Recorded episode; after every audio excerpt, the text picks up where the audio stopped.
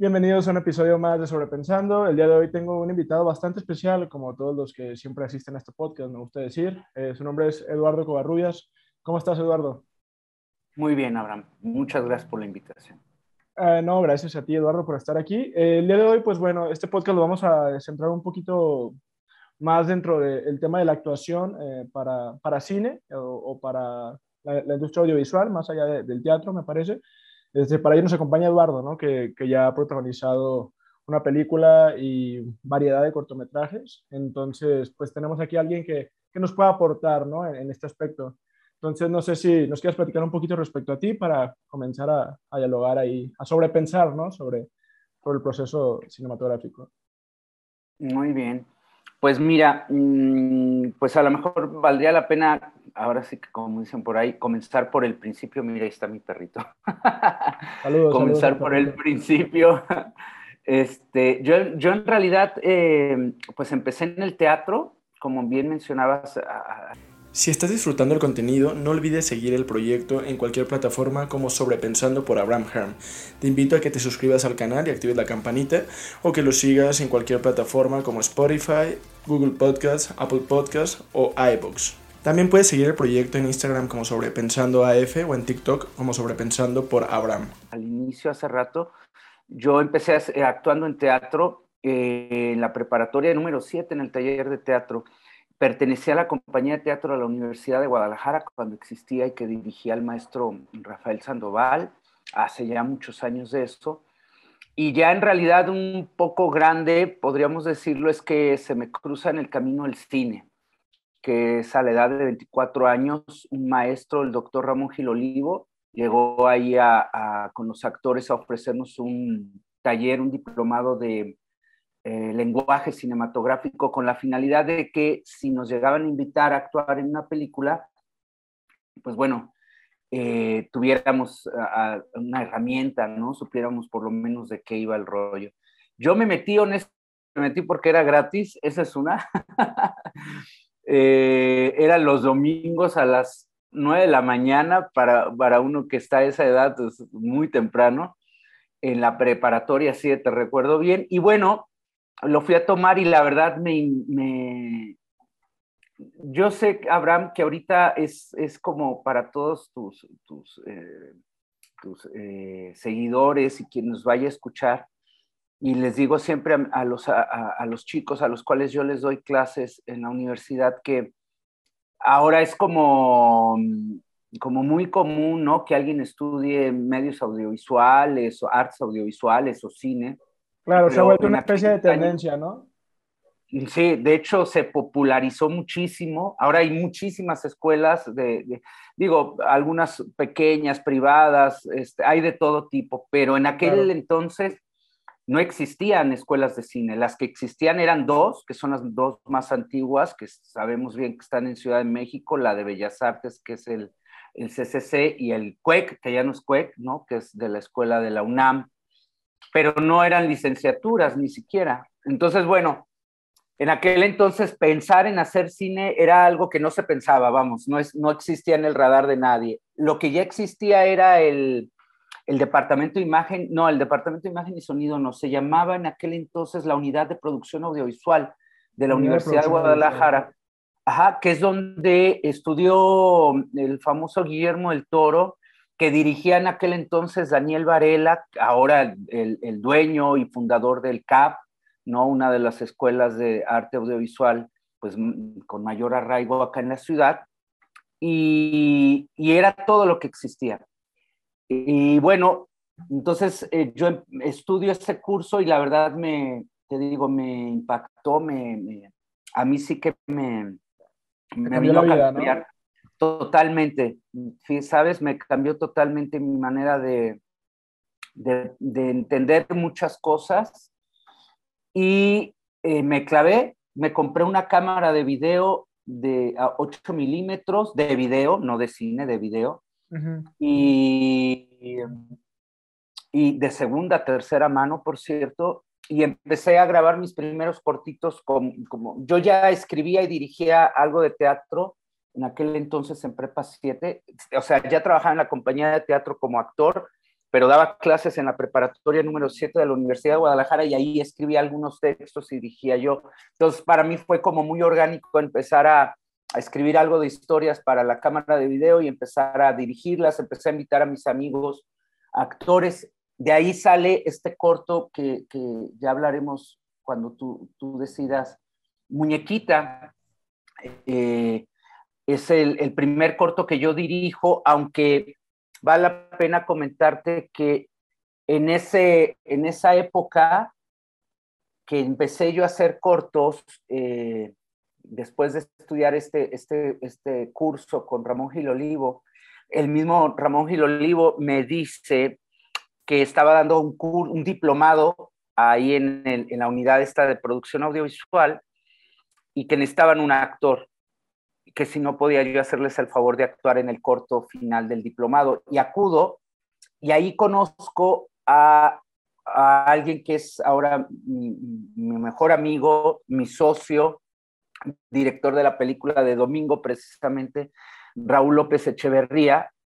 Y a partir de ahí fundamos un grupo mm, mm. que se llama, y que aún hasta ahora persiste, se llama Kinesis Film House. Ok, eh, nada más como para dar poquito contexto de lo que mencionas, ¿no? O sea, para acá el, el podcast escucha, ¿no? O sea, Raúl López Echeverría es el, el, director de la película protagonizada aquí por el señor Eduardo, este, y estamos hablando de que, bueno, yo, yo veo que, o sea, Eduardo dirige esta película y esta película es relativamente reciente, ¿no? O sea, no, no, no hace mucho que se rodó, por así decirlo.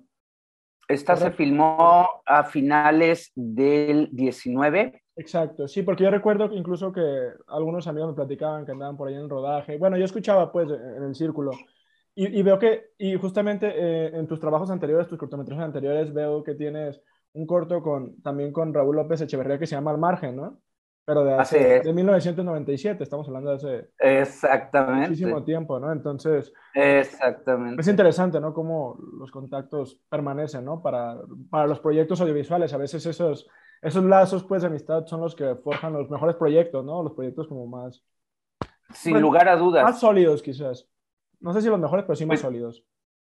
Eso que, que, de hecho, pues Raúl es el, director de fotografía de Muñequita. Ese corto lo escribimos entre Ramón Gil Olivo, Raúl López Echeverría y, y yo. Y él fotografió ese, ese corto. Sí, acá en el cine, como seguro tú lo sabes y, varios de, quienes vean esto y que se dediquen al, medio audiovisual o cinematográfico, pues evidentemente acá el trabajo en equipo es fundamental.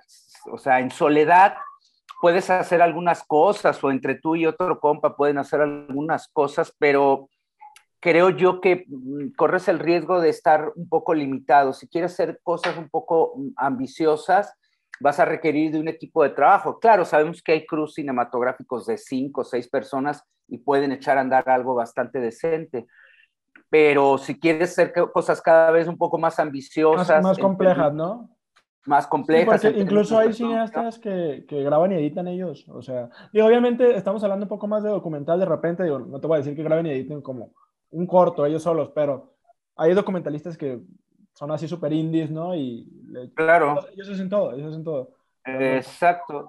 Sí, pero aún ellos eh, se pueden ver limitados en el, bueno, en, el formato de documental, evidentemente, evidentemente ahí es mucho más común, ¿no? Te puedes encontrar muchos casos de, yo conozco a varios amigos que son documentalistas y prácticamente son ellos Muchos, muchas de las secuencias las grabaron incluso a veces ellos solos. Por cierto, hay, hay un documental ya viejo, por, acá anduvo un argentino que se llama Sergio Morquín, hizo un documental que se llama Oscar, que es sobre un taxista que existe. Esto fue, obviamente, es documental.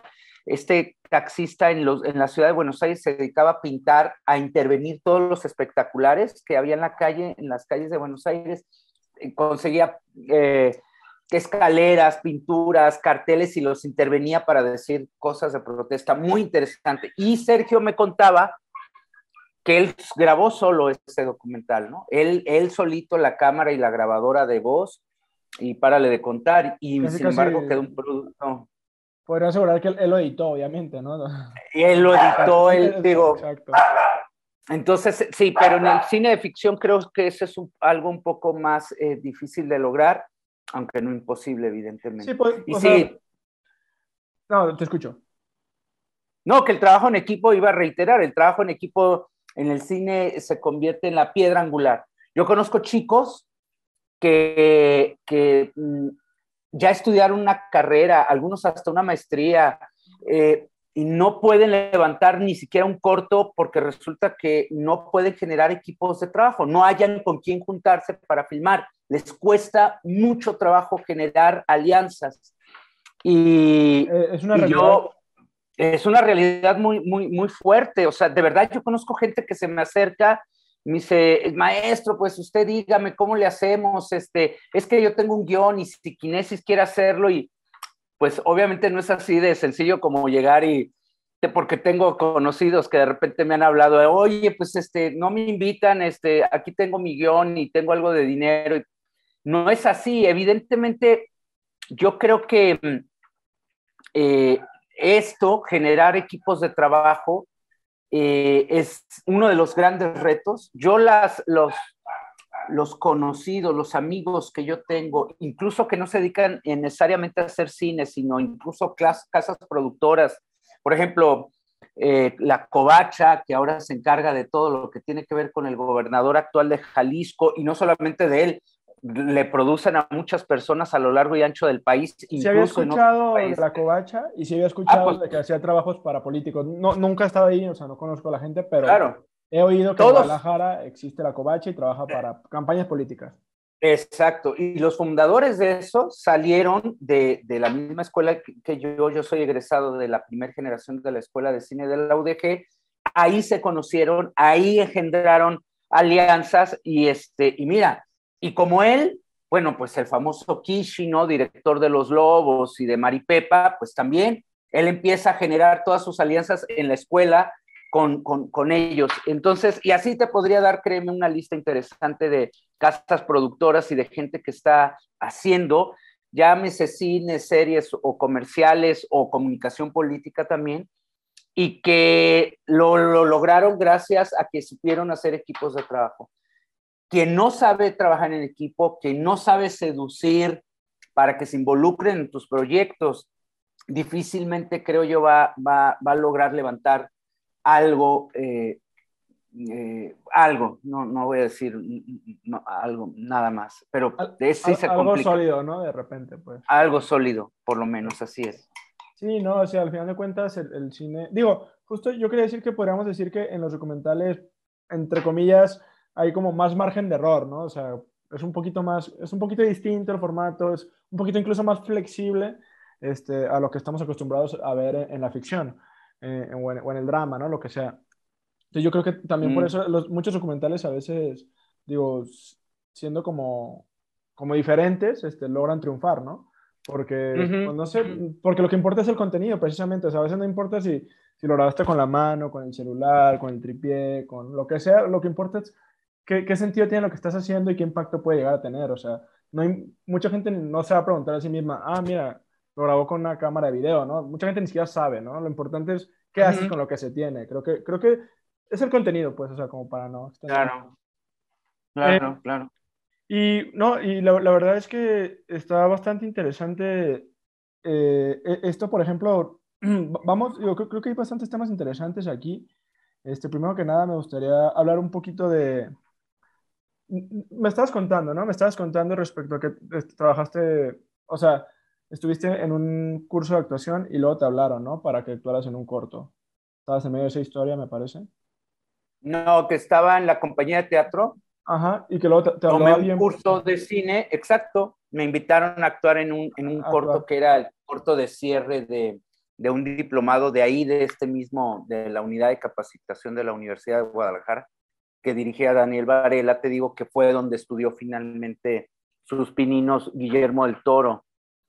Este, eh, no, tú para poder entrar a los festivales de cine tenías que filmar en cine, no en 35 o 16 milímetros. No, los festivales de cine no te aceptaban en video, porque la calidad de video era muy malo. El video solo se usaba para la televisión.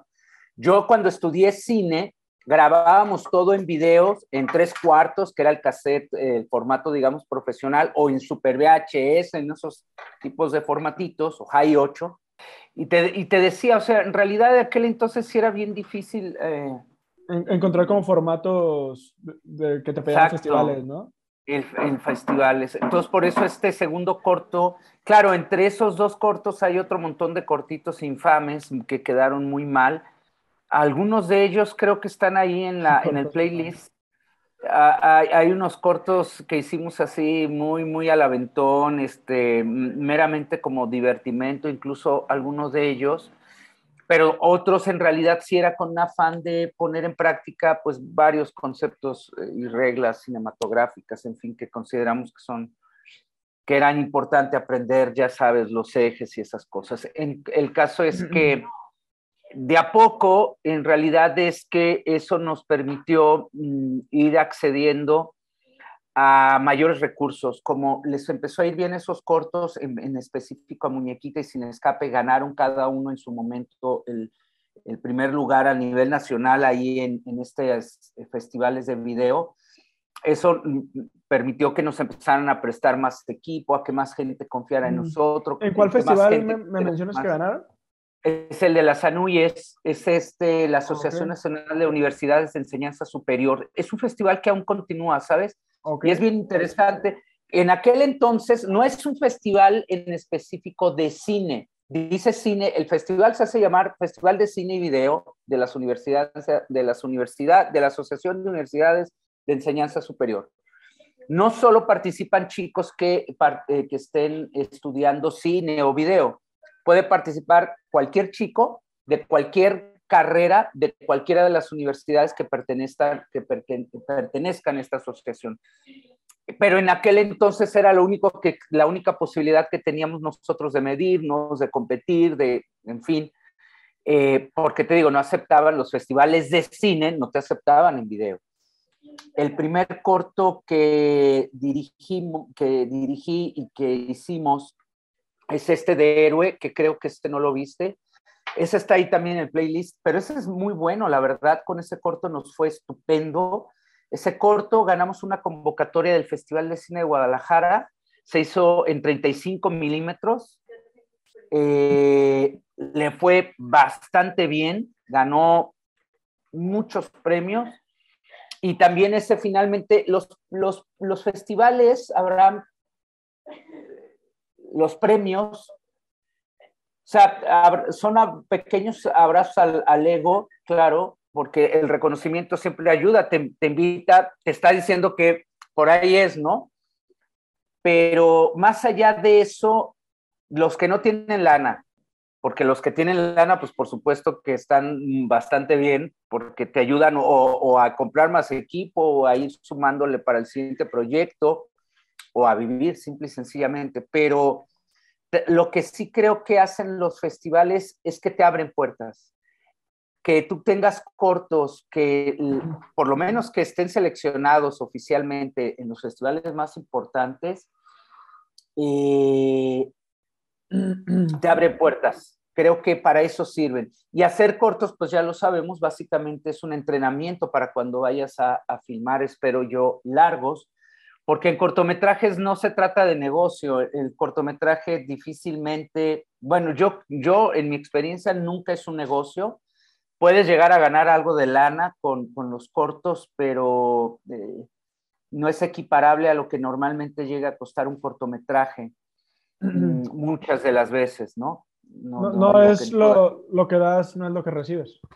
Exacto, entonces, lo único Exacto, lo único que se convierte en, negocio pues es el largometraje. El largometraje sí, sí, tiene todas las aspiraciones a convertirse en eso. Entonces, pues hacer cortos para nosotros era eso, estarnos entrenando para cuando viniera la posibilidad de hacer el largometraje, ¿no? Entonces, pues bueno, básicamente así es como fue la, la, la, trayectoria, digo, a grandes pasos, porque mm, por supuesto, ajá, por supuesto, pues yo he hecho televisión, hice televisión para Canal 7 del Gobierno del Estado, hice televisión para Canal 44 de la Universidad de Guadalajara, me dediqué a hacer comerciales durante varios años. En cuanto a esto que, que, dices que hiciste, eh, ¿lo hiciste desde el punto de vista como productor, director o como actor o los tres? Como director, no, como, bueno, mm. por ejemplo, el programa de televisión que dirigí En Canal 7 era solo eso, era director. En el canal, el programa de televisión que hice para Canal 44 era productor y era director. Eh, y ya como en comerciales, siempre fui, director, pero después en una compañía me, me, fui coordinador de producciones durante algún tiempo. Ahí hacíamos comunicación política, eh, he hecho videoclips y fui primer asistente de dirección durante mucho tiempo en películas largos y comerciales también. Entonces, creo que ahí es donde más se aprende, por cierto, en, siendo primer asistente de dirección, sin lugar a dudas. Que de hecho, hace rato tú decías que hay, había unos cortos que, que habían quedado bastante mal, ¿no? Algo, no recuerdo qué palabra utilizaste, ¿no? Pero que en muchos cortos infames. infames. Fíjate que yo creo que este tipo de cortometrajes precisamente son los que más aprende, porque pues es que ya cuando terminas de hacer como el cagadero, pues digo que yo también, obviamente, pues todos, todos los que cursamos alguna carrera audiovisual, yo creo que todos tuvimos que estar alguna vez en algún corto infame, ¿no? Ya sea que tú lo hiciste o que ayudaste o que lo que sea, o sea, pero estuviste ahí.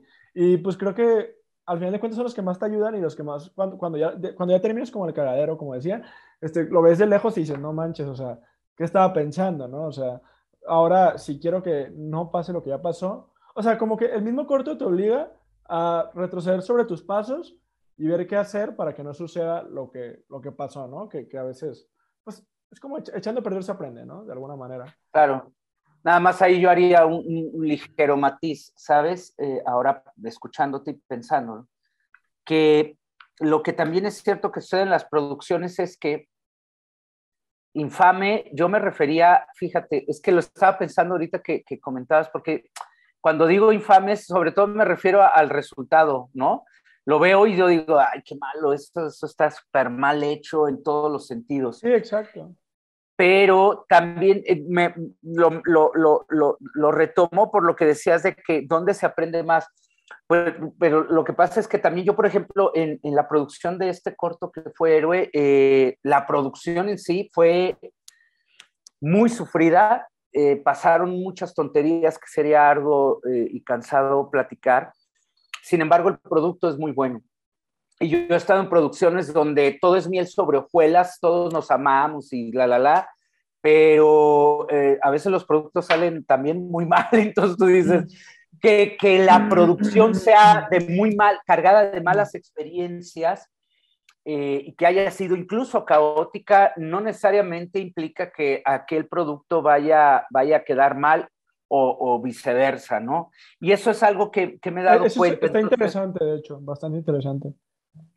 Sí, y eso es algo que yo me he dado cuenta porque, claro, yo he llegado a ese punto, y, concluido esto que te menciono ahora, yo creo que también uno eh, terminas por, por, entender que vas a aprender en cualquier tipo de proyecto, finalmente le vaya bien o le vaya mal como producto o como proceso, finalmente se, se puede terminar aprendiendo bastante, ¿no? En las producciones, creo yo. Claro, sí, siempre se aprende algo, ¿no? De alguna manera.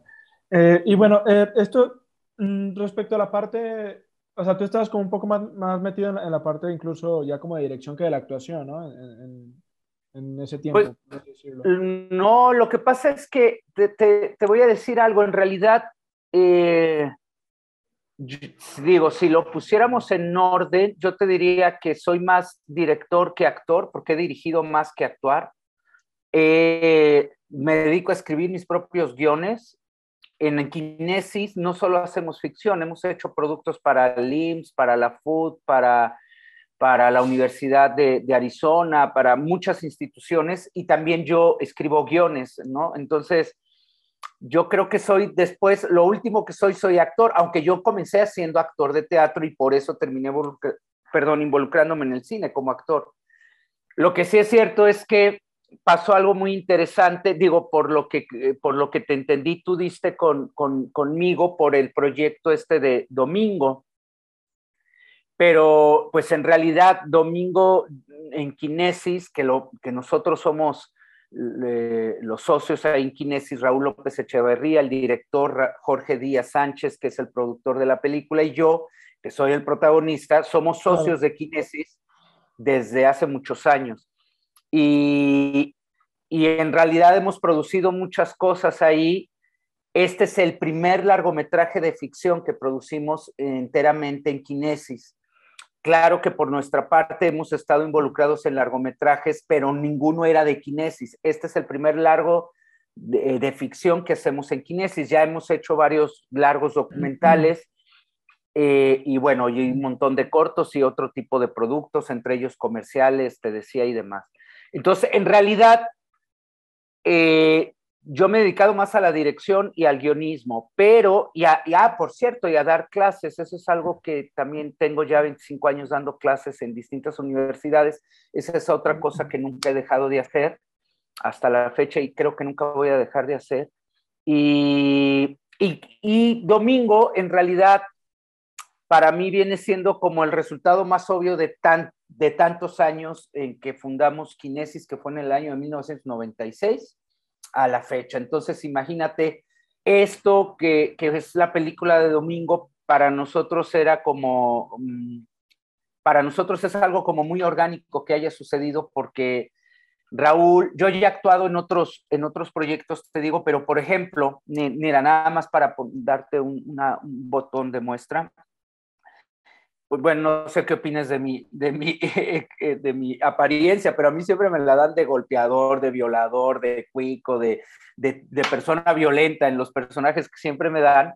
Y el único que me dio un personaje totalmente distinto a todo eso fue Raúl, que es el personaje de Domingo. Y no me extraña nada, porque claro que él me conoce bastante bien, a muchos niveles, entonces por supuesto para él como que si era él sí ve en mí un montón de cosas que la gente que me conoce nada más así por, por encimita, digámoslo así, eh, pues no, no, no pensaría. Entonces, por eso para, es muy entrañable Domingo para nosotros, porque no se dio de la noche a la mañana, es el resultado de, de un esfuerzo tremendísimo eh, por parte de todos los que somos kinesis, ¿no? Ok, bastante interesante. De hecho, son datos que sirven bastante. Sobre todo eh, e, esto que mencionas, ¿no? De que, eh, este o sea, domingo se convierte como la, la, cumbre, ¿no? Lo que tú dices es como que el resultado de muchos años de trabajo. Y justo, de hecho, digo, si, vamos a comenzar a hablar de domingo, ah, ah, ah, quiero, quiero hacer unas preguntas respecto al tema de la actuación. Este, principalmente, eh, tú fuiste actor de teatro y fuiste actor de, de, cine, ¿no? O eres actor de cine, o sea, tienes como un, un poco de, de ambos campos. Eh, ¿Cuáles pensarías tú que son las principales diferencias este, entre un tipo de actuación y otra, ¿no? Como para que no se, no se confundan entre sí a la hora de, abordar un proyecto, ¿no? Como actor.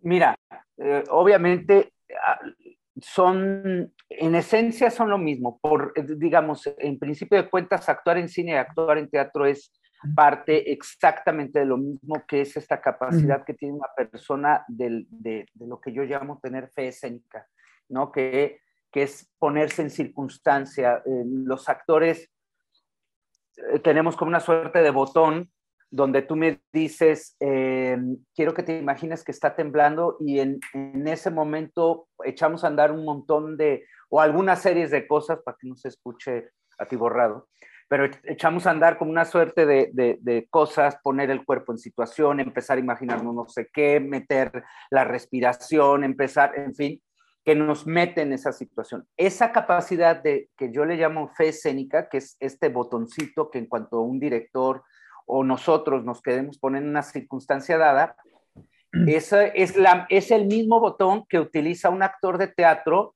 y un actor de cine. Pero evidentemente, dicho esto, a partir de ahí, bueno, estoy simplificando, ¿eh? por cierto, pero claro, claro, a partir de ahí ya uh, entran en juego técnicas totalmente distintas, ¿no? Eh, que eh, requieren, a mi juicio, muchos, mm, a lo mejor no, no, no lo sabes tú y, y, y, quienes vayan a escuchar esto, pero la mayoría de la gente de teatro no le gusta la actuación en cine. Le, les parece verdaderamente inhumano, les parece que los tratan como si fueran un tripié más en la producción, como si fueran títeres, les parece frívolo, ¿no? Actuar en cine. Y tienen razón los actores de teatro en que, en que para uno como actor jamás va a ser lo mismo estar arriba de un escenario en vivo frente a un espectador vivo, ¿no? Corriendo, interpretando algo, a estar en un rodaje, tres horas esperando a que planten una mendiga luz, a que por fin sea, que, que tardes dos horas para que nomás eh, en el plano dures diez segundos y, y, ya, o sea, son cosas totalmente distintas. Eh, yo creo que la mayoría de los actores de teatro no, no les gusta actuar en teatro y nunca van a disfrutar actuar en teatro. Y, y, bueno, pues ya partiendo de ahí las, las diferencias son enormes, ¿no? Yo como actor disfruto, ya tengo años que no, hace muchos años que no actúo en, en teatro, que no piso un escenario, dirijo actualmente teatro, sigo dirigiendo teatro, pero como actor yo disfrutaba más la actuación en teatro que en cine. En cine la padezco un poco más, pero como actor disfruto más ver. Eh, lo maravilloso del cine es que me permite verme en acción, verme actuando, ver la película, verme como un personaje, de hecho. En el teatro eso nunca sucede porque pues cuando estás actuando pues, no puedes estarte viendo y si te graban normalmente es muy malo lo que sé, cuando es teatro grabado suele ser bastante malo, entonces ni siquiera eso lo puedes disfrutar. Entonces como espectador, como actor disfruto más el cine que el teatro, pero como actor, eh, el, el, teatro es superior siempre. E, es bastante interesante esto que mencionas, ¿no? Porque incluso, digo, se, se, entiende muy bien, obviamente, como en el teatro hay como una mayor libertad, ¿no? Obviamente, de que tú como actor puedes tomar cierto tipo de decisiones por ti mismo sin que afecte como a la obra en sí. O sea, como que si yo hago esto cuando, cuando digo un diálogo, pues no hay tanta bronca, ¿no?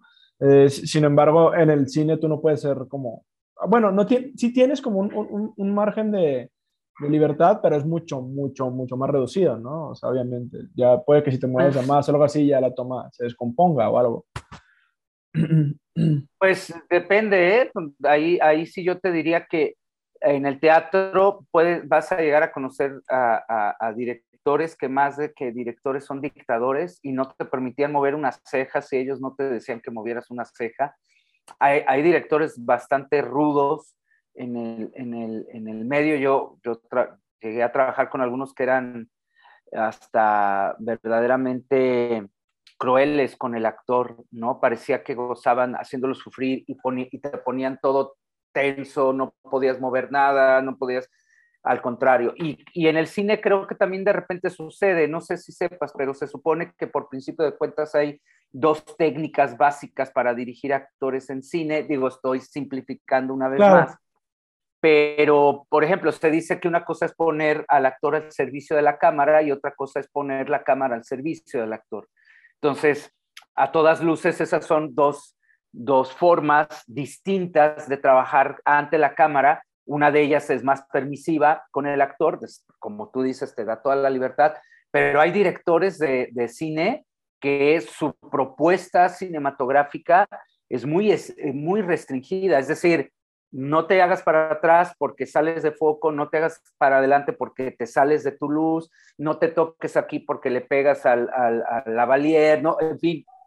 Y, y, a veces de verdad eh, uno se siente igual delimitado en el cine que en el teatro. Lo que sí es cierto es que la enorme diferencia, y esto yo se los digo siempre a los chicos cuando mm. les doy clase, pues es tan simple como en el teatro el espectador está ya varios metros lejos de ti, de tal suerte que tú puedes estar viendo a tu compañero en escena y echarle ojos de, güey, te equivocaste o, o hazte para allá y nadie del, público se va a dar cuenta de eso.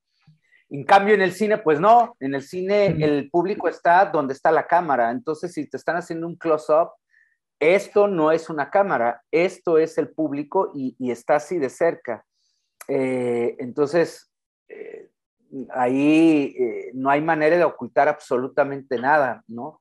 Es claro, así creo que es una distinción. Justo eso que mencionas, ¿no? De hecho, otra, otra diferencia es que en, en, el teatro hay improvisación, ¿no? Así como dices, si te equivocas puedes improvisar algo para regresar al, al original, ¿no? Pero obviamente en el cine solamente hay tomas y tomas y tomas y más tomas. y, así, ¿verdad? Obviamente. Eh, de hecho, justo también me, me, pienso o me llama la atención esto de actor para cine actor para teatro, porque a veces como que se, como dices tú, ¿no? O sea, eh, la cámara al servicio del actor, eh, como que de repente se unen un poco, ¿no? Y, siento, entrando ya como un poquito más en materia, en mi opinión, como, como en Domingo, ¿no? El cortometraje. Vemos también ahí, me acuerdo que hay una parte donde se, cae como para atrás, o sea, te caes para atrás tú, pues, no recuerdo qué estaba haciendo, y se cae, y, justo también hay, hay mm, diversidad de producciones que funcionan de esa forma, ¿no? Que tienen como que una actuación más histrónica, eh, y, o sea, a veces no son actuaciones como tan, tan meticulosas, pero de todos modos funcionan porque son como tipo comedia o tipo, eh, como este tipo de géneros, ¿no? Como más frescos, pues como más Friends, algo así. Sí, y siento que ahí es como una amalgama entre actuación de cine y actuación de teatro, o sea, no irte tan, o sea, como que oscila entre esas dos, ¿no? Porque hay mucho esto, ¿no? Muy histriónico, vaya. Sí, depende del director y depende de la historia. Pues también hay directores que son, que tienen un toque como más teatral, como que dirigen de, de una manera mucho más, eh, eh, le dan mucha libertad a los actores. Depende del director, hay otros que no. ahora que, ahora que mencionas como depende del, director, algo que yo ya había pensado, que dije, e, esta este tipo de película tiene como algo muy teatral, como algo muy chido, que a mí, a mí me gusta, que es la, Ley de Herodes, Luis Estrada, este, que, creo que todas las películas cumplen un poquito con eso, ¿no? Porque a mí lo que más me gusta es la Ley de Herodes, El Infierno también es muy buena, ya la, la tercera, la dictadura perfecta, cuando más la vi una vez, pero la Ley de Herodes creo que tiene esa característica en la cual, pues, Alcázar todo el tiempo es como muy expresivo, ¿no? Como sea, no, no, se nota el personaje tan, tan serio, pero tampoco, se, tampoco deja de funcionar. Porque la actuación es muy buena. Sí, y como dices tú, tiene cierto toque ahí medio teatral. Que normalmente eso sucede un poco con las, las comedias en el cine, que por cierto, hacer comedia en el cine es mucho más complejo que hacer comedia en el teatro, déjame te digo, por el, el asunto del timing. Entonces, por eso no me extraña nada que el, género de la comedia en el cine de repente sienta uno que eh, tiene como ciertos rasgos teatrales por lo mismo, porque digamos de alguna otra manera se propicia que se trabaje de, la misma forma con relación al, al, timing, con relación a la improvisación, cosa que otros géneros no te lo permiten tanto en el cine, no te lo permiten tanto, son un poco más eh, celosos y, requieren de cierta precisión en, muchas cosas para que funcionen, ¿no? En fin. Sí, claro, sí tiene sus niveles de complejidad, ¿no? En cada área. Aunque comparten ciertos rasgos, pues cada uno se ejecuta de una manera distinta, ¿no? De alguna manera. Eh, y bueno, regresando un poquito como ya acá a Domingo, digo, quiero hacer un comentario que Domingo se, me hace chido, ¿no? Se me hace chido que, que sea el cortometraje y luego sea la película y que existan como esas dos dimensiones, porque me recuerda mucho también a, una producción tapatía, si no me equivoco, este, que, que, yo la fui a ver cuando estaba pues, más chavo, hace como unos, pues, unos ocho años, yo creo, no, estoy muy seguro, o a lo mejor menos, digo, no estoy seguro, así que sí, las fechas no cuadran, pero bueno, o sea, la de We Are Maripepa, eh, la de Somos Maripepa, pues yo la fui a ver a la Cineteca, pues, te digo, hace, hace un buen de años. Y, y, pues me acuerdo que ya tuve la oportunidad de conocer a, a, Samuel en el Festival Internacional de Cine con Valores y le platiqué, le dije, ah, le, le, pregunté hasta cosas ahí de, de, la producción y todo, ¿no? Y se, se, me hace chido porque yo, cuando vi Maripepa, cuando lo fui a ver en la Cineteca, este, no, digo, pues yo no sabía ni qué iba a ver porque un amigo me invitó. Y ya, pues estuvo chida, la vimos, todo bien, todo, la tengo fresca en la memoria, pero hace como, ¿qué? Pues unos tres meses me di cuenta que, que, había nacido de un cortometraje. Y el cortometraje ya lo vi, lo vi hace como unas, pues como un, un, mes más o menos. Y la neta, pues se me hace como bien chistoso ver el corto después de que vi la película, es un buen. Y el corto también es bastante bueno. Y ahora ver que Domingo tiene como, como esta similitud, pues de que es un corto y luego se hace película, se me hace chido. Y digo, ambas producciones tapatías, ambas son así como referentes, digo, a, nivel, a, nivel UDG, ¿no? De alguna manera. Entonces, eso se, se me hace como, como interesante, pues. Eh, y, esto me, lleva como a un par de preguntas que, quería hacer. Primero, eh, tú como actor, uh, ¿cómo, ¿cuán diferente es más bien, cuán diferente es como actuar para un cortometraje a, actuar para un largometraje? O sea, ¿se sigue exactamente la misma fórmula o realmente, o sea, tú crees que es nomás como, ah, tengo el guion y es exactamente lo mismo si lo reviso un corto o si lo reviso un largo? ¿O crees que cambia algo? Más allá del cansancio, ¿no? De la, de la energía que le impregnas al, al proyecto en sí, pues, o al rodaje. Bueno, lo que pasa es que actuar es exactamente lo mismo en cortos que, en largos. Más bien la, la, diferencia viene por el hecho de que yo sea el protagonista de uno o de otro, porque por supuesto, ser el protagonista de un largo a ser el protagonista de un corto o ser un personaje en un corto, en un largo, ser un personaje en un corto, en un largo, creo que es básicamente, por principio de cuentas, lo mismo, aunque, por supuesto, eh, salvando eh, las distancias de, no es lo mismo ir a dos días de llamado a ir a dos semanas de llamado, ¿no? Es, claro, la energía. Ya desde ahí, sí, claro, pero en, en, este caso en específico, claro que para mí se implicó una enorme, enormísima, brutal diferencia ser el protagonista del corto a ser el protagonista del largo.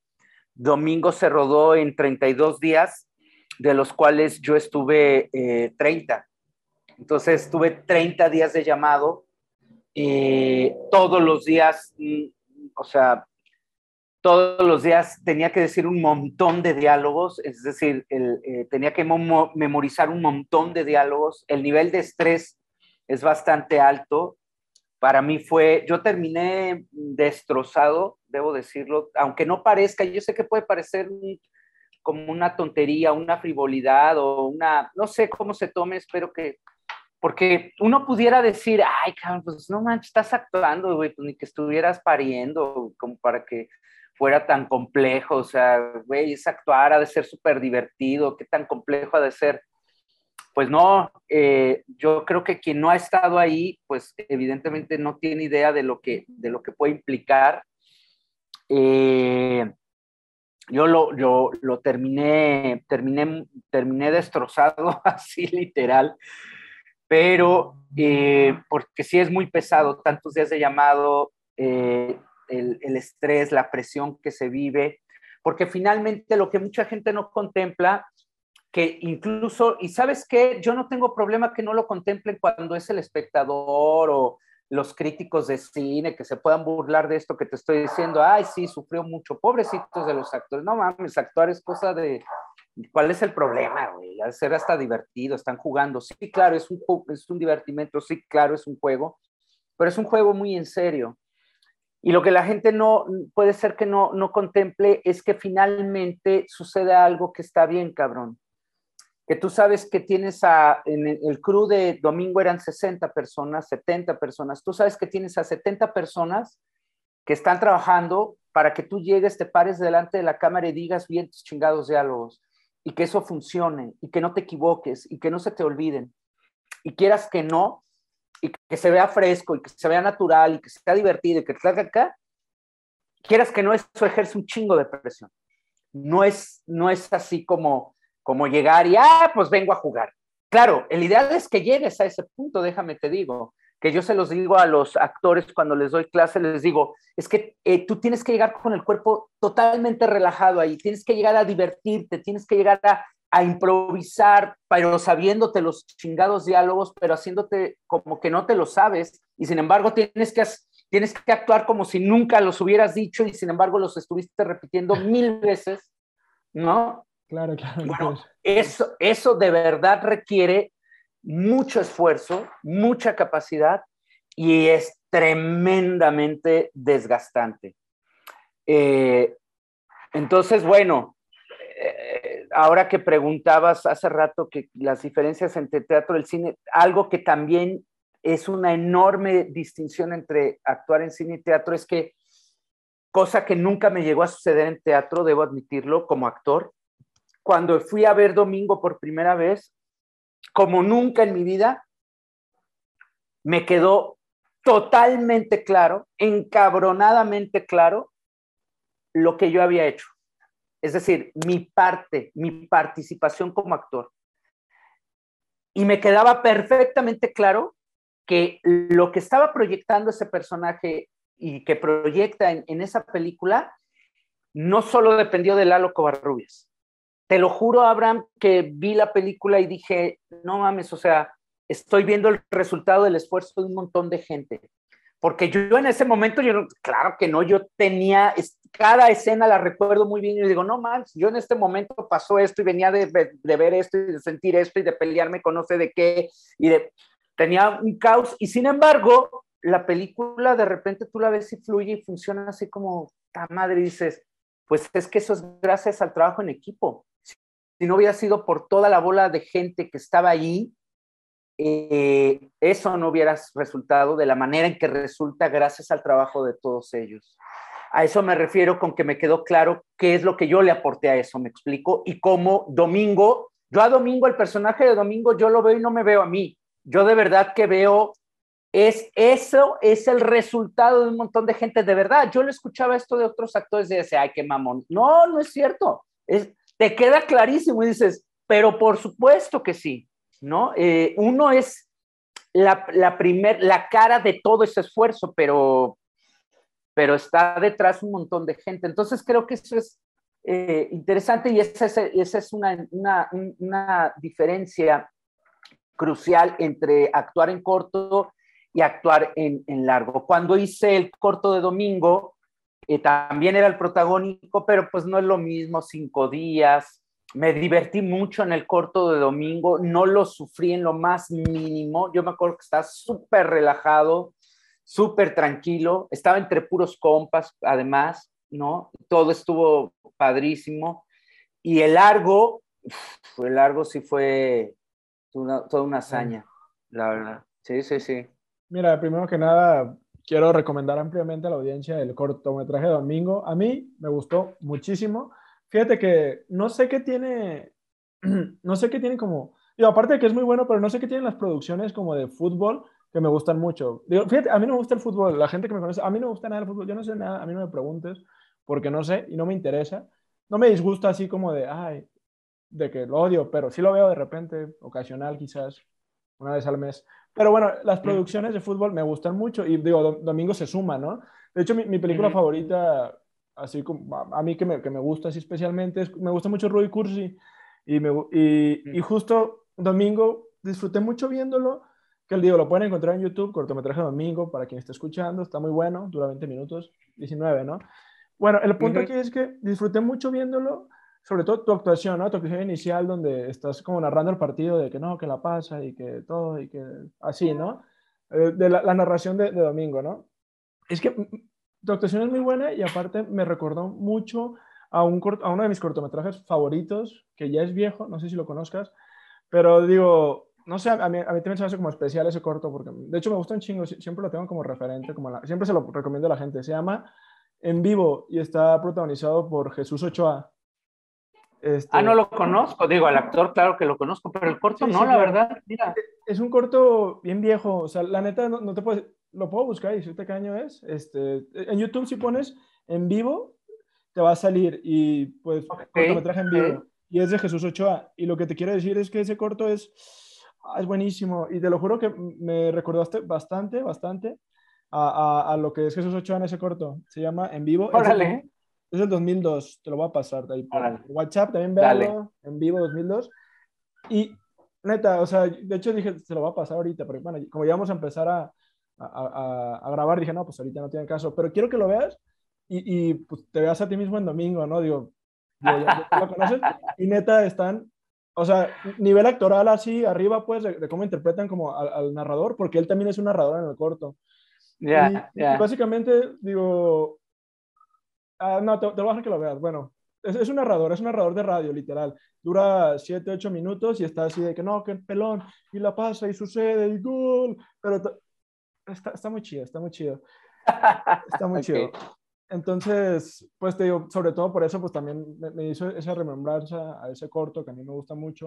Que también justo algo que me gusta mucho, de, de, hablando ya como de la parte de hacer cortometrajes, algo que me gustó mucho uh -huh. ese corto, que yo valoré mucho de, en vivo de Jesús Ochoa, es que hicieron un corto chido, o sea, con, un, con un giro muy interesante, con un final muy bueno, una premisa chida en poco tiempo, como 7, 8 minutos este, pero con muy poco presupuesto, ¿sabes? O sea, de hecho, todo está hecho como en un lugar, o sea, el, el narrador está pues, en una cabina de radio, los dos de la cabina, y él está frente a una pantalla, ¿no? Y algunas otras tomas así como de, de un restaurante, de una sala, y, y por ahí algo más, ¿no? Entonces uh -huh. digo, ¿cómo hacen tanto?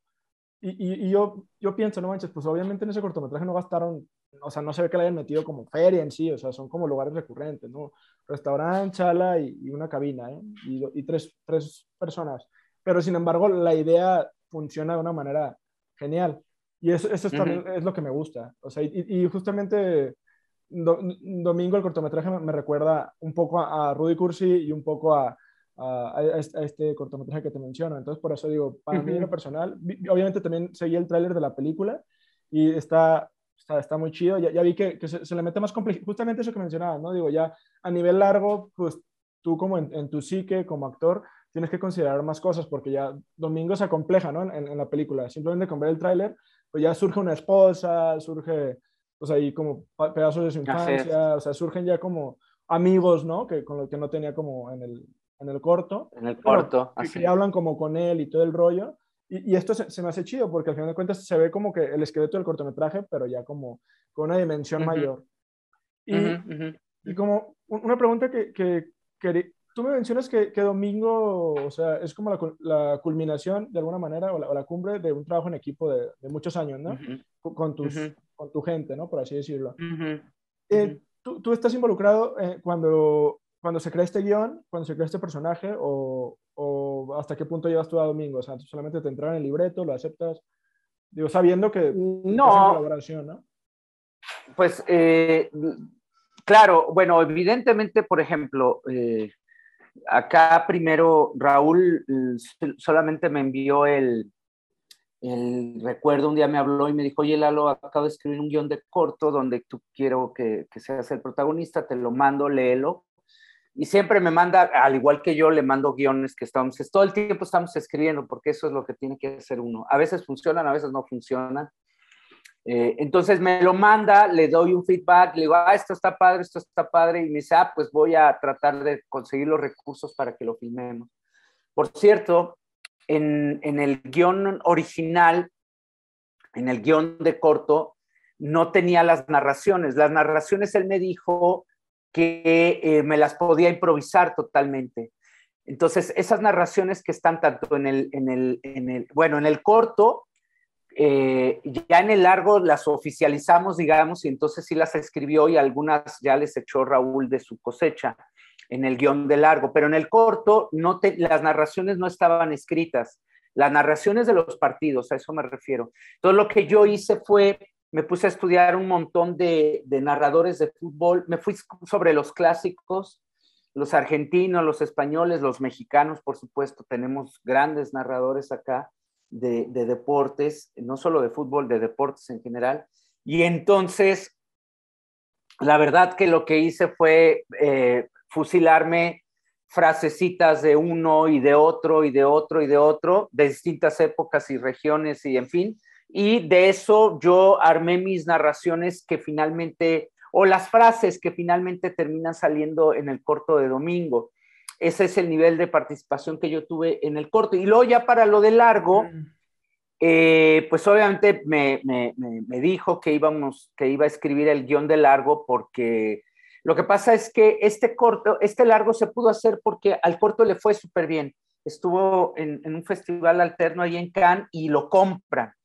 Eh, es de las pocas veces que, que, que, que, puedes llegar a suceder que te compren un corto. Lo compraron para distribuirlo y estas personas que lo, que lo estaban distribuyendo le dicen a Raúl, oye, pues en cuanto tengas otro proyecto nos avisas, estando Raúl ahí en Cannes.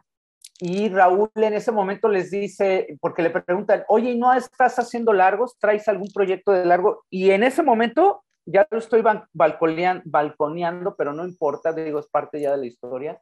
Es parte de este, eh, sí, pues sí, les dijo, ah, claro que sí, estoy escribiendo un largo. Ah, sí, ¿de qué va? Y Raúl dice, en ese momento se me ocurrió, ah, pues es este domingo de este personaje. No tenía escrito nada, pero tú no puedes perder la oportunidad ahí, ¿no? En ese momento si les dices, pues no sé, estoy viendo que eso hubiera sido la verdad, pues capaz de que dejas, pasas la oportunidad. Entonces Raúl dijo, no, sí, y es este largo, ¿no? De, sobre el personaje, ya con más cosas y no sé qué, se lo inventó ahí.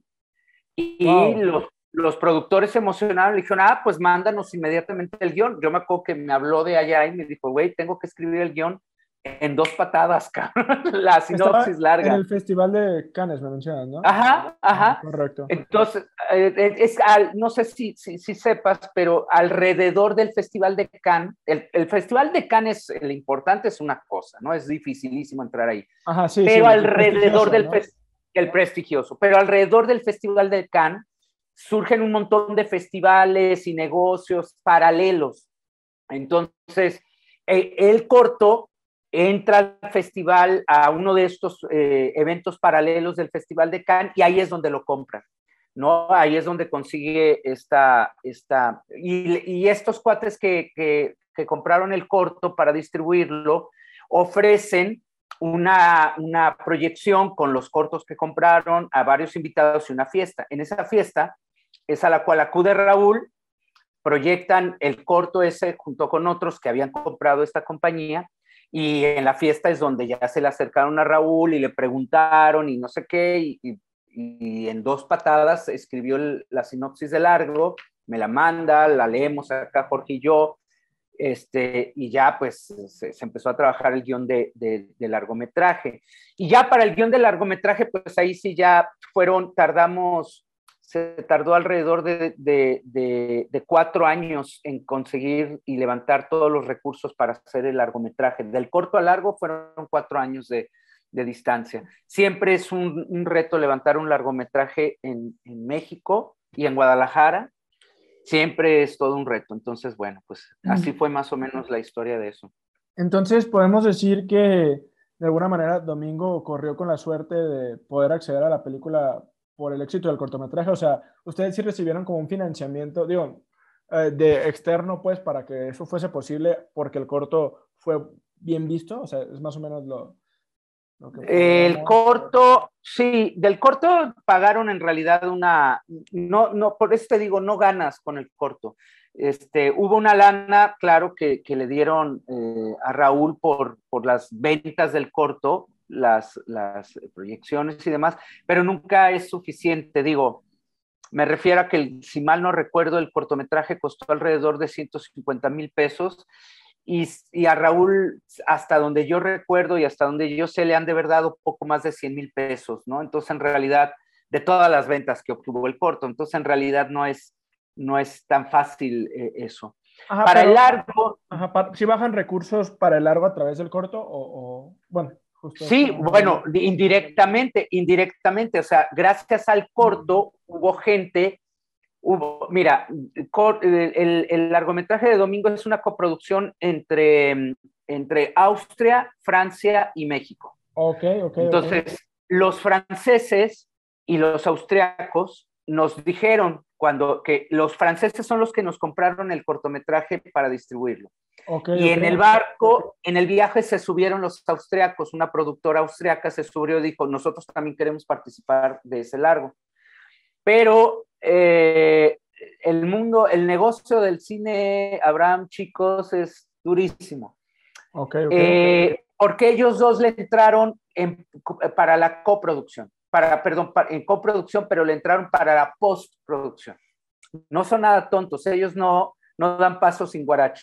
Entonces ellos dijeron, a ver, nosotros le entramos, pero para la postproducción. Somos coproductores, pero en la postproducción. De hecho, toda la película está editada, sonorizada, ta, en Francia.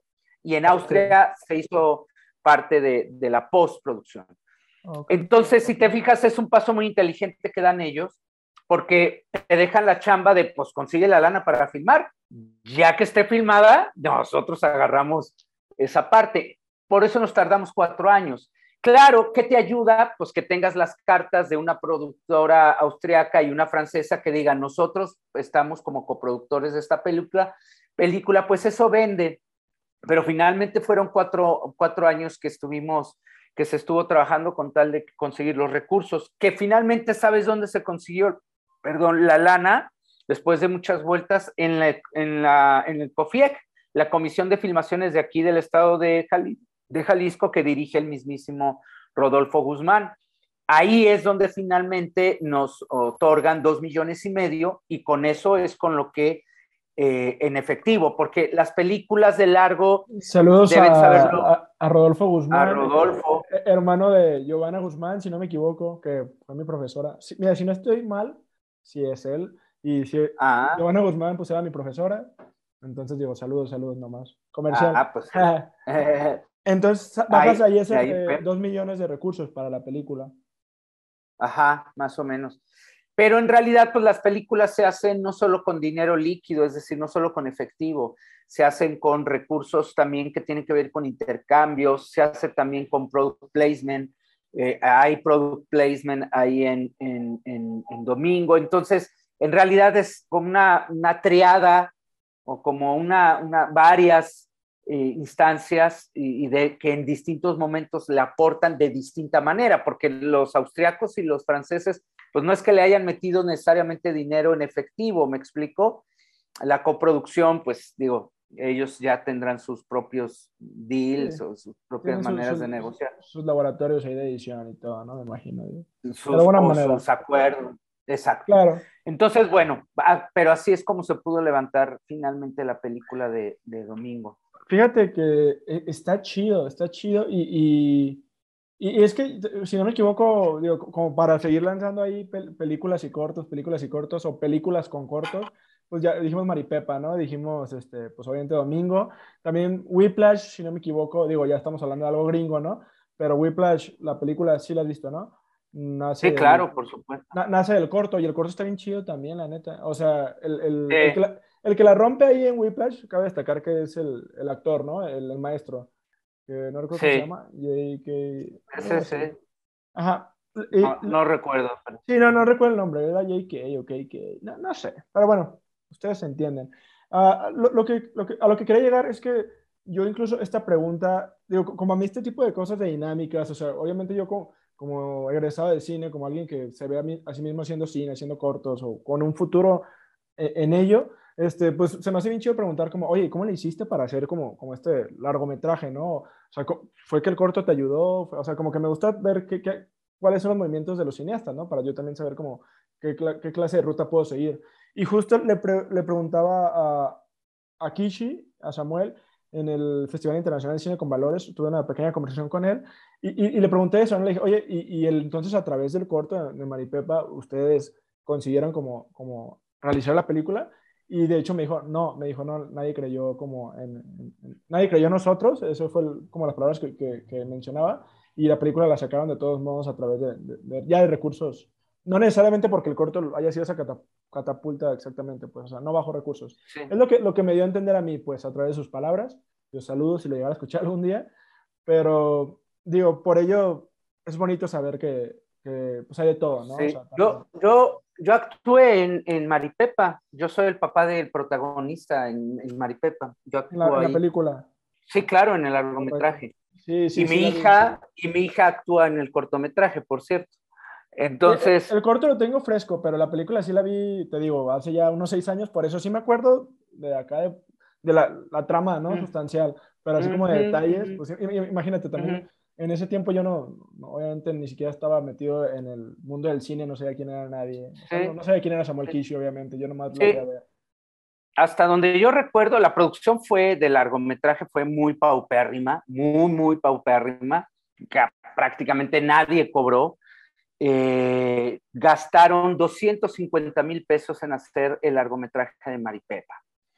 Eh, fue hecho con las uñas, sacándole sangre a las piedras.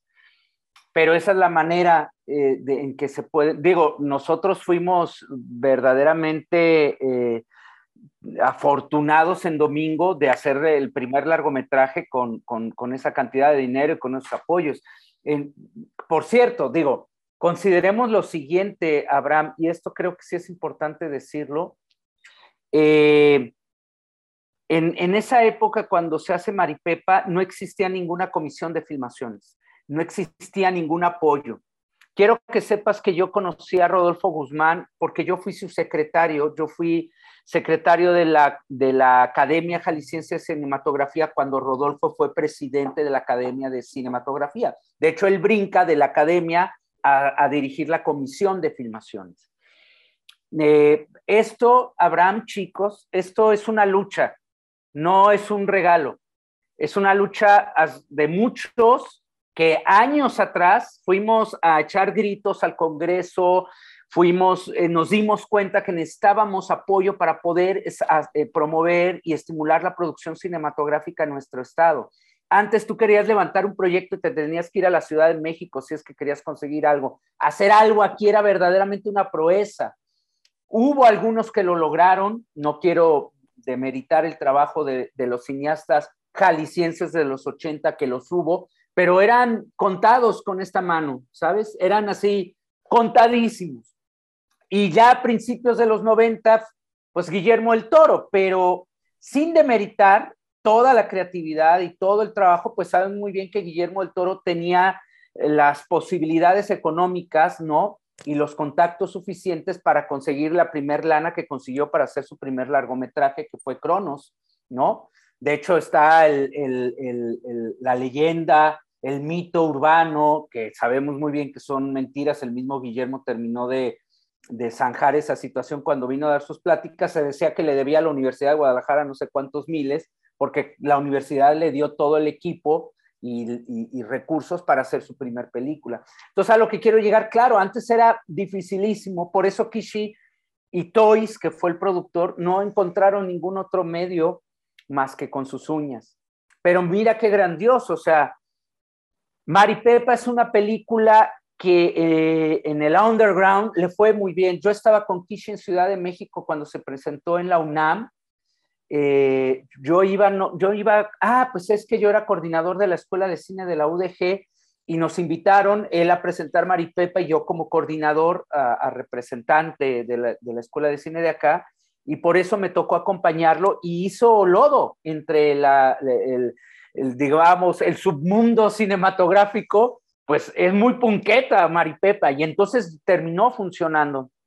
No sé si sepas, y Kishi te lo llegó a mencionar, una de las enormes, enormes gracias de, esa película es que estuvo reseñada por el New York Times, tuvo una función en un cinito ahí en Manhattan, en Nueva York, y terminó siendo reseñada por el New York Times. Eh, ciertamente no ganó lana o no ganó lo suficiente como para que uno pudiera decir, eh, hicieron lodo con ella, pues no, en realidad no, pero le abrió la puerta a medio mundo.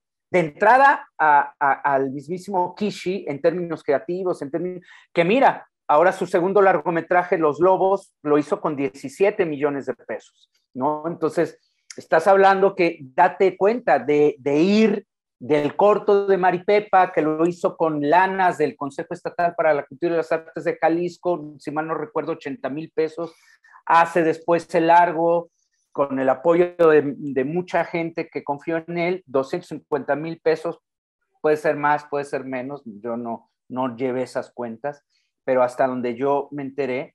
Y luego mira ahora haciendo esto, pero ese es el camino. Eh, no hay otra fórmula para, ir avanzando y abriendo. Pero lo que sí me gustaría que les quedara claro es eso, ¿sabes?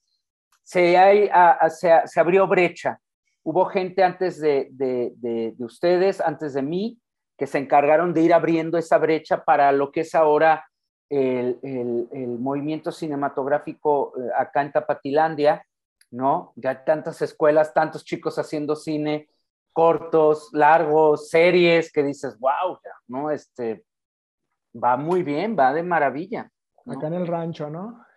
Acá en el rancho, así es. Así Fíjate que, creo que eh, eh, es, interesante, es interesante como un proyecto, y, es, lo, es lo que se nos debería quedar grabado tal vez el día de hoy, digo, entre otras cosas, de que, o sea, un proyecto abre puertas a otro proyecto más grande, o sea, si haces un proyecto, si, si estás haciendo un corto ahorita, este, y lo haces bien, te va a abrir puertas a algo, algo mejor, ¿no? O sea, y justo platicaba, ¿no? Platicaba con un, con un director guatemalteco uh, que se llama Javier Del Cid, que lo conocí en el Festival Internacional de Cine de Guadalajara.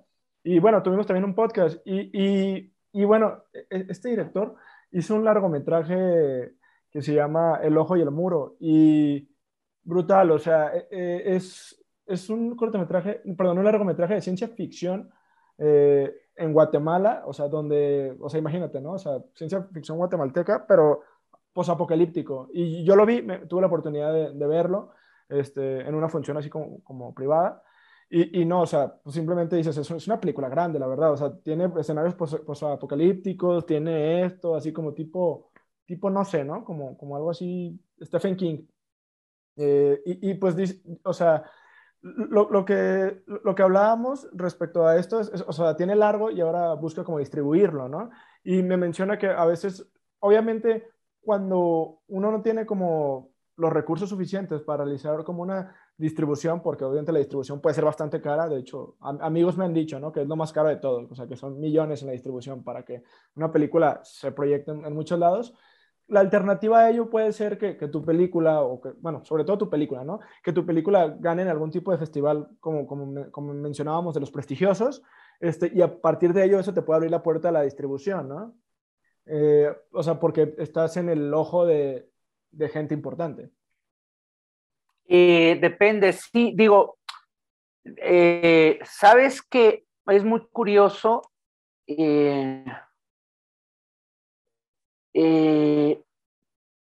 con nuestra experiencia hemos estado viendo que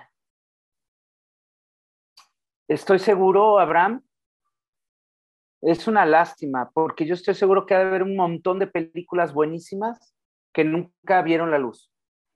a lo mejor, lo mismo, lo mismo. si bien les fue, estuvieron en algún festival, si bien les fue, y que estén en un festival tampoco significa que, eh, que, que eh, vaya a resultar en algo enteramente beneficioso. ¿A qué me refiero? Que, que tú ganes festivales, yo conozco, se sabe muy bien, hay películas que han ganado todos los festivales y no han ganado ni un solo peso. No hay quien las compre. De hecho, la gente que anda en la distribución te dice, mm, tu película es festivalera. Pues puede ser que si gana algunos festivales importantes nos ayude como a moverla y a tratar de venderla. Pero quiero, te voy a dar un dato bien triste. Cuando tú, con, Domingo te decía el otro día en una llamada o en un mensaje que Domingo consiguió distribución, ya se está viendo en, en, en, en internet, en una filial de, de, la Disney y de la Fox, sí, me una plataforma, ajá, en Estados Unidos y Canadá. Pero todos esos, uno pudiera pensar, ah, pues no, man, ya chingaron, les va a llegar ahí puños de dólares. Pues no, quiero que sepas que eh, los primeros en recibir lana de eso, pues obviamente es la, gente de la filial, luego los distribuidores, que es una compañía alemana, luego los coproductores y al último va Kinesis. Entonces, El, derramamiento, y eso es desde el contrato, ¿eh? el derrame de los recursos eh, es bien lento, es incierto y hasta la fecha nosotros no sabemos cuándo vamos a recibir algo de recursos, ni cuánto, ni cuándo. Sabemos que ya está vendiendo allá, ellos te van pasando un reporte. Yo no digo que nos engañen ni nada por el estilo, ¿eh? Por supuesto que no. No, pero no, se acepta, ¿no? Se adapta uno a las condiciones. Es, exacto, ese es el negocio. Pero imagínate ante este panorama, y, y, y, a nosotros nos está yendo de lujo, ¿eh? Porque uno pudiera pensar, hay, ha habido gente que me dice, oye, pero en las pantallas de cine, güey, salir a las pantallas de cine es carísimo y no nos conviene. Puede ser más caro que la producción misma, de hecho. Exactamente, entonces, para nosotros está mejor que se esté viendo en streaming, ¿sabes? Que en las pantallas, claro, uno románticamente quisieras que se viera en las pantallas de cine, pero eso no implica necesariamente que vayas a tener una retribución económica que valga la pena. Si tú revisas el anuario que emite el Instituto Mexicano de Cinematografía año con año, ahí sacan una estadística de los números de todas las películas a lo largo y ancho del país, mexicanas y extranjeras. Es tristísimo que llegas a ver en el tabulador películas con nombres que nunca has escuchado, o sea, totalmente desconocidas, y están en el tabulador que ganaron, hubo 10 entradas en taquilla y ganaron 500 pesos. Y no estoy bromeando. No, no, no, no, He escuchado, he escuchado, los, he escuchado las historias, pues. Sí, y es, y es así, dices, chale, eso IMCINE lo signa porque, bueno, lo tiene que tener eh, ahí, digamos, eh, ¿cómo se dice? Informando de todo eso, pero Pero sí, la, la realidad eh, es, es, es, totalmente distinta. Digo, puede parecer que ya está así como para desanimarlos, pero en lo más mínimo. No ese es el objetivo. Lo que yo creo es que más bien tenemos que entender cómo es ese negocio. Dicen por ahí que hacer cine es un arte, vivir de él es un, es un negocio.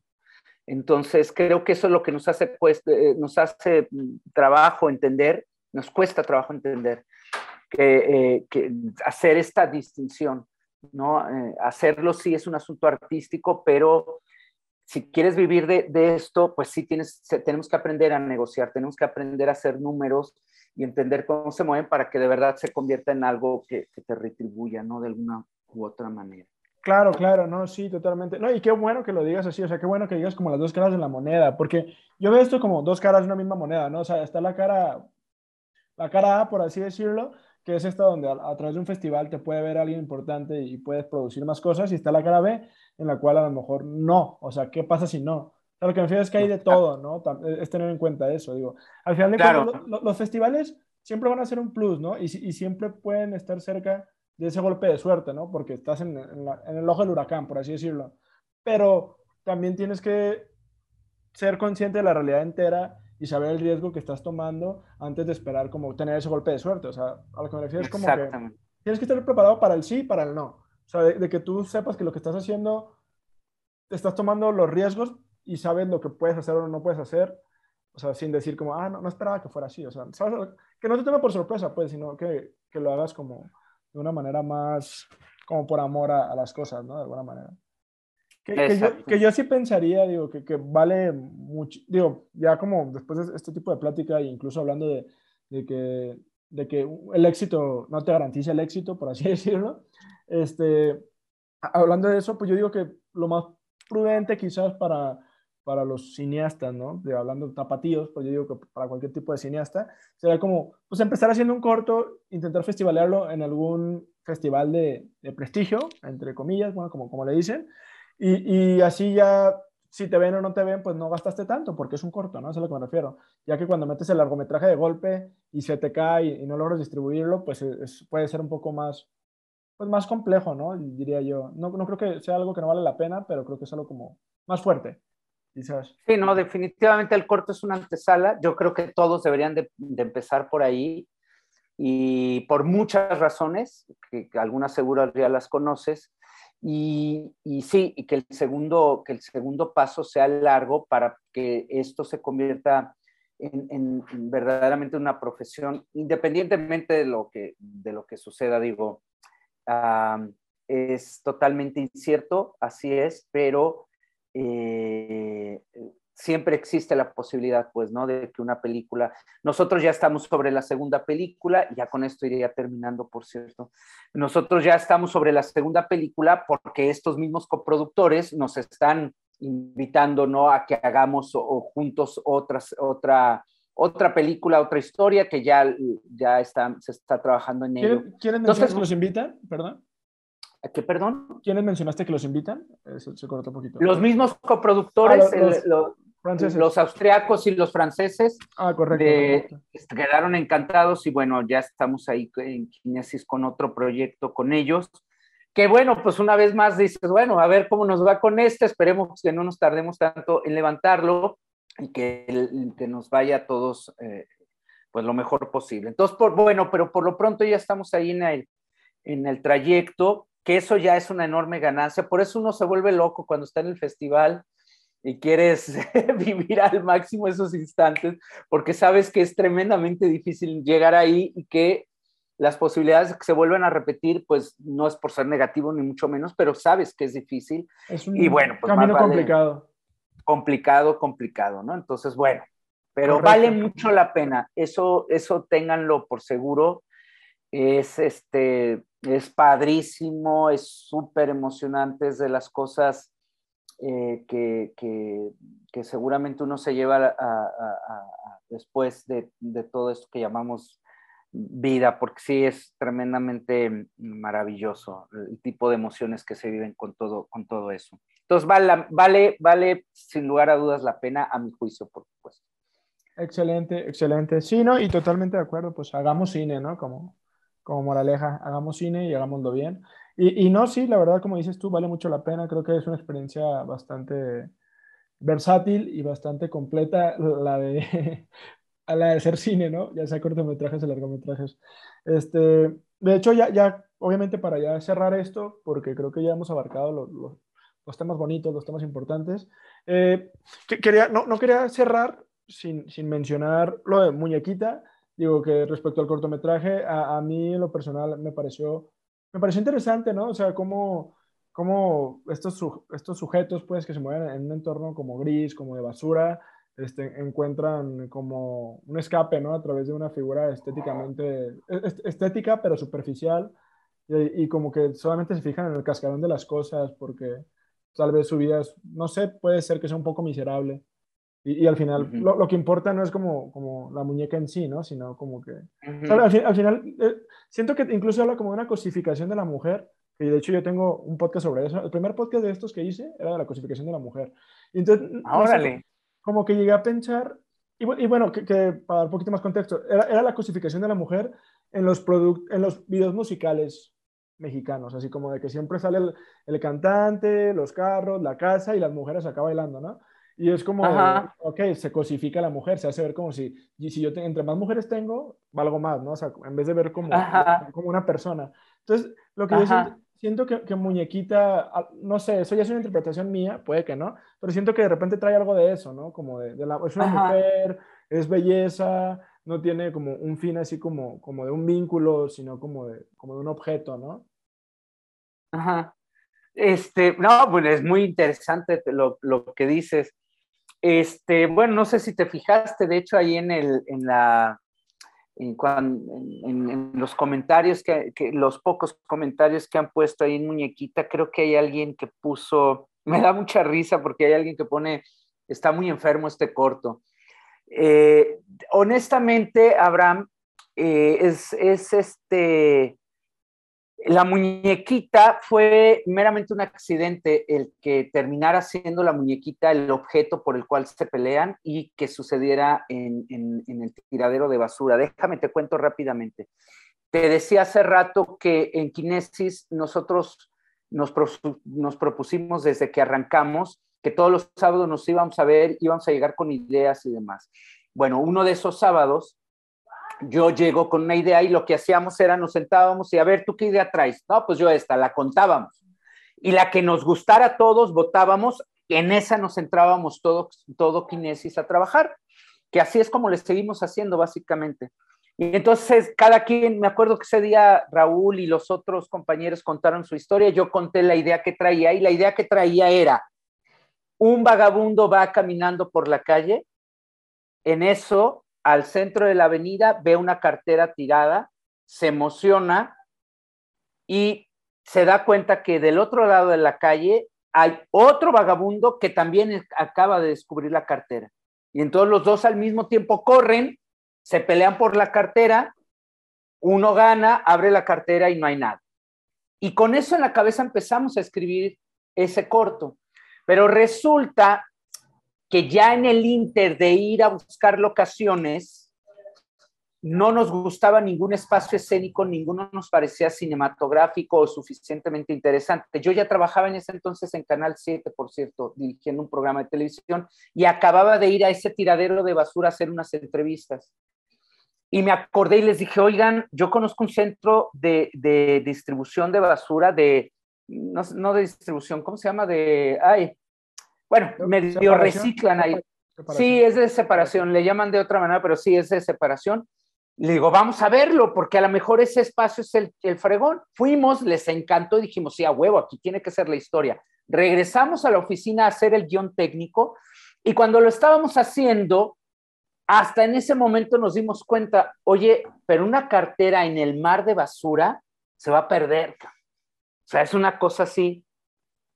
Y en ese momento a mí se me ocurre, oye, si es un maniquí, pero yo pensé en el maniquí como en algo que saliera, porque decíamos, ¿por qué otra cosa se pueden pelear? Y yo decía, tengo que pensar en algo que sea extraordinario, que sea verdaderamente fuera de lo normal. Y lo que se me vino a la cabeza en ese momento, dije, no mames, imagínate un maniquí O sea, que se empiezan a pelear por... Y en ese momento fue cuando empezamos, claro, se empiezan a pelear por él y lo hacen pedazos y no sé qué, pero nosotros pensando, según yo, no en la cosificación de, de la mujer, sino simple y sencillamente pensando en que pues eso era lo que pasaba. Porque, por cierto, déjame te digo, ese corto lo hicimos con ciertas reglas que se ponen en muchas escuelas de cine para que tú practiques el lenguaje cinematográfico. Ese es un corto silente. ¿Qué significa que es un corto silente? Que no, tiene, diálogos. Ajá, no tiene diálogos. Puede tener sonido y algún diálogo circunstancial, hola, adiós, buenas noches, pero que, que no tenga diálogos para que no se cuente la historia con diálogos, sino solo con imágenes. Entonces nosotros traíamos esa idea, hay que hacer un corto silente otra, hay que hacer un corto donde ah, exista una pelea, porque ese es un ejercicio de lenguaje bien interesante, que filmes una pelea, y otra, que filmes una persecución. Entonces decíamos, hay que hacer un corto que tenga eso, que sea silente, que tenga una pelea y que tenga una persecución. Y por eso yo llegué con esa idea, ¿no? Yo dije, ah, sí, claro. Y entonces por eso es que salió el, maniquí, nos pareció interesante, claro, que se peleen por él, pero pues si se pelean lo van destrozando. Y quiero que sepas que el corto, eh, ya casi para irnos a filmar, el corto era nada más desde que están recogiendo basura, sale el maniquí, se pelean por él, uno de ellos se va con una parte y el otro con la otra. Después es cuando mm, se nos ocurre ese inicio, pues digo, el final que ya es uno peinando al muñequita y el otro sí acá agasajándose el maniquí. Y luego ah, pensamos en el, el, el, inicio. Pero déjame, y con esto ya concluyo, pero déjame, para, para sorpresa de, y, y, y, contrarrestando un poco lo que mencionabas de la cosificación, fíjate que cuando llegamos a filmar ahí, todos los que salen ahí son pepenadores, de verdad, salvo mis dos actores, que son los que se pelean. Eran compañeros míos de la compañía de teatro. Eh, eh, ellos habían sido mis compañeros, yo los invité a actuar. Y cuando nos dieron permiso de filmar ahí, durante cinco días estuvimos filmando ese corto, y no sé si lo notas, pero muchos pepenadores terminaron haciendo algunas acciones que les pedíamos nosotros. Oye, no puedes hacer como que estás cocinando. Oye, no puedes hacer como que te encuentras un brasier. Oye, no puedes. Y nos ayudaron. Bueno, quiero que sepas que un día me sorprendió algo que me dejó verdaderamente eh, pasmado. Se me acerca un pepenador y me dice, oye, ah, qué padre la historia que están filmando eh, y qué chido que hables de nosotros. Dice, porque sí, nosotros sufrimos eso. Y yo, ah, sí, dice, sí, lo que pasa es que nosotros tenemos, normal, lo normal para nosotros es que tenemos muchas broncas para tener pareja, porque las mujeres no se nos quieren acercar porque les damos asco. Entonces, ellos lo entendieron total de totalmente de otra manera, ¿sabes? Lo vieron más bien como un asunto de cómo esas personas tienen que luchar por obtener cariño, por tener amor, por tener sexo, si tú quieres. Pero sí me resultó a mí muy interesante porque ve, te cuento ahora la historia de cómo surge eso y nada que ver, o sea, por eso cuando me han puesto, cuando me han dicho un poco esto, ¿no? De que, pues puede parecer como si lo hubiera concebido o lo hubiéramos concebido así de, manera ah, como un poco adelantada, pero no, en realidad creo que este corto me gusta por esto, porque yo lo pongo como, como, como lo utilizo, mejor dicho, eh, en mis clases, justo contando este tipo de cosas, porque me gusta contarles cómo el proceso creativo es meramente a veces un asunto circunstancial y hay que entender que la creación muchas veces es eso, ¿sabes? Es decir, hay que darle chance que por sí sola fluya. Claro. Eh, ¿No? Sí, mientras los, las motivaciones de los personajes estén claras, ya lo demás puede que sea lo que sea, ¿no? Y, de hecho, fíjate que cuando lo estaba viendo, que, que, sí pensé en eso, cuando fui llegando al final y todo, que, que está chido, ¿no? Al final cuando se le empieza a agasajar uno de los dos vagabundos, yo, pues sí me quedé de qué, qué pedo. Pero lo, lo, que quiero decir es que sí, sí, dije, ah, para mí como que significa esto, pero obviamente yo era consciente que probablemente lo que yo estaba pensando no tenía nada que ver. Yo le estaba dando una interpretación desde, desde mi perspectiva, lo que para mí significa, pero obviamente es como cuando, cuando dicen de que una, una pintura de esas viejas, ¿no? De que, ah, aquí quiere decir, que quiere representar el, el dolor y la muerte y tal época, y realmente el artista nada más puso una línea ahí, ¿ah? Y el vato ni se preguntó. Y, y, sí pasa, realmente sí pasa, ¿no? O sea, claro. Esto representa la Segunda Guerra y, este, y este, esta línea representa la maldad, pero nada, el vato nomás dijo, se ve chido, me vale madre. Y, y nadie está para decir que sí o que no. Y, es lo, y es lo, al menos yo tengo, siempre se me hace bonito cuando con los diferentes cineastas que he tenido podcast, que, que, tengo la oportunidad de preguntarles por sus películas, por sus largometrajes, porque, oye, esta escena esto, oye, esta escena lo otro, porque realmente cuando tú ves películas, o sea, que es acá de americanas y eso, lo que quieras, pues no le vas a preguntar nunca, güey, si, si, lo que piensas de la película es verdad. Entonces también como uh -huh. que se me hace chido cuando tengo esa, esa oportunidad de sí preguntarle al director, al actor, al productor, a quien sea, que, oye, ¿y esta escena qué pedo? Y pues qué chido, la verdad. De hecho, hay, hay, hay unas preguntas que se me olvidaron hacer algunos directores, pero bueno, eso es a lo que me refiero. Está, está chida esa interacción, pues, ese, ese detrás de, y esa historia oculta, por eso está uh -huh. chido que la cuentes. Uh -huh. Y bueno, uh -huh. pues yo creo que con esto, pues con esta buena anécdota interesante y de conciencia también, que, que está, está, triste la verdad lo, lo, que mencionas de los pepenadores. Y es una realidad, lamentablemente es una realidad.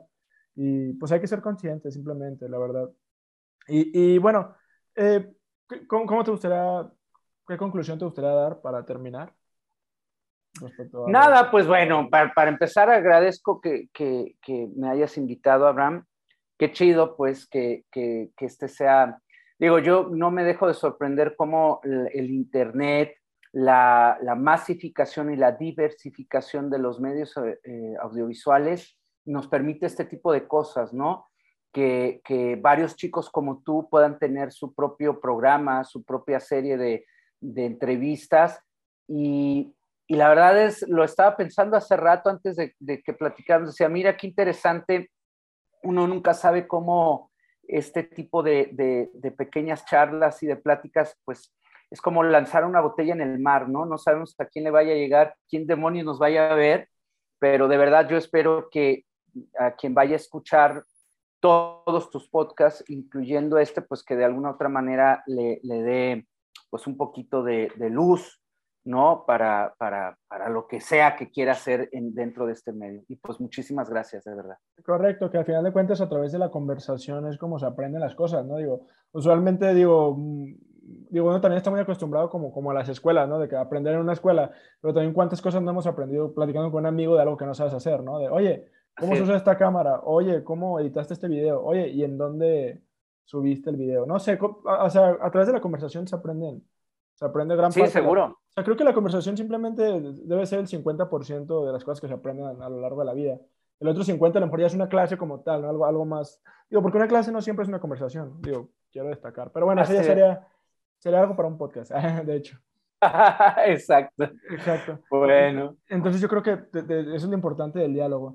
Eh, vamos a poner aquí abajo lo, lo, los, el cortometraje de Domingo, el, el de Muñequita, el tráiler de Domingo. Buenísimo. Y, pues para que lo vean, ¿no? Porque todo el tiempo también hablando de esto y para que el, el podcast escucha pueda ver aquí el, el, trabajo de Eduardo, grandiosa la actuación. Y te digo, te voy a mandar el, el, de en vivo, lo voy a poner también, a, yo creo que también lo voy a poner abajo el de en vivo, porque neta, tienes que verlo, de verdad. Ojalá y lo puedas ver. Está buenísimo. Y ojalá y cuando lo veas me digas tu opinión, digo, si te gustó o no te gustó, pero sobre todo como la analogía, la analogía está muy chido.